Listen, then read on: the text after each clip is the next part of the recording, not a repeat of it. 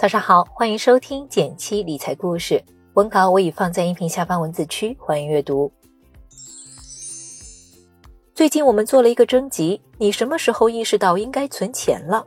第一次有存钱的意识之所以重要，是因为我们的改变都是从一念之转开始的。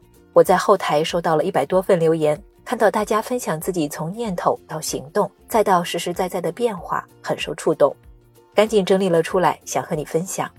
希望能为你攒下自己的第一桶金，提供一些灵感。当走到人生的某一个阶段时，我决心成为一个富有之人，并不是因为我爱钱，而是追求那种独立自主的感觉。我喜欢自由地说出自己的想法。记得第一次看到查理芒格说这段话的时候，我有一种被击中的感觉，也让我决定了要好好理财。不知道你第一次想要认真对待金钱是什么样的契机呢？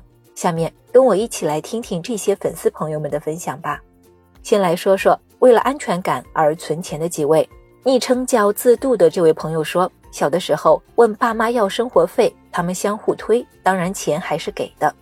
所以读书时对自己用钱挺苛刻的，每个月零花钱都会剩一点，尽管只剩五十块，都让我有安全感。名叫我是朱红梅的这位粉丝说，住院被催缴费用的时候。那时候意识到，不仅要存钱，而且要及时买保险。住了一周花了五千，现在想想还好，只是五千呐。昵称为大宇的朋友说，信用卡账单超过三万，没有存款，还自以为过得不错。被亲密的朋友知道了这件事，对方想帮我摆脱财务状况的时候，自尊心突然重创，那种钱不多够花的优越感瞬间崩塌，意识到自己该理财了。然后这几位朋友存钱，则是出于爱与责任，为了家人。昵称是如如的朋友说，老爸健康检查时发现脑部有轻微渗血情况，紧急安排了第二天手术。那天，老爸拿出自己的银行卡，细心的跟我们娘俩安排。那一瞬间，我才懂得老爸一直坚持身体检查和财务状况检查的重要性，未雨绸缪。昵称为月溪的朋友说。看到一句话：当你父母躺在 ICU 等待你的手术签名的时候，你买的所有护肤品、包包、衣服都是过眼云烟，唯有你银行卡里的钱能帮你。彻底被这句话触动，因为父母是我的最深爱。名叫雪域之巅的朋友说，小时候穷怕了，出来工作时有六七万的助学贷款，天天想着存钱攒钱。没有富一代的父母，只想努力变成富一代。就算达不到，哪怕脱离贫困，不让我的下一代继续贫困，也觉得很好的。下面这几位朋友存钱，则是为了梦想，一个说走就走的自由。这位叫林立璇的朋友说，想要有选择自由的底气。而猫咪最可爱说，很多同龄人喜欢的是各种消费品，我想买的是可选择权，是自由，是人生的反脆弱。很多同龄人喜欢的是各种消费品，这当然比一般的消费品更贵，当然需要付出更大的努力。如此问自己，自然也就能存下钱了。名叫 Crystal 的朋友说，当发现几千块钱就能去西藏旅游一圈回来，增加人生体验的时候，就心心念念攒钱，期待每一次出发，工作赚外快都更加有动力了。简而言之，就是有需要金钱支持的梦想的时候。关于为什么存钱的理由，就先分享到这里。下面我们再听听一些朋友是怎么存下钱的吧。他们的存款从万到百万都有，是怎么做到的呢？接着往下听。关于他们的做法，我分了个类，方便你汲取经验。首先，第一类，把钱花在刀刃上。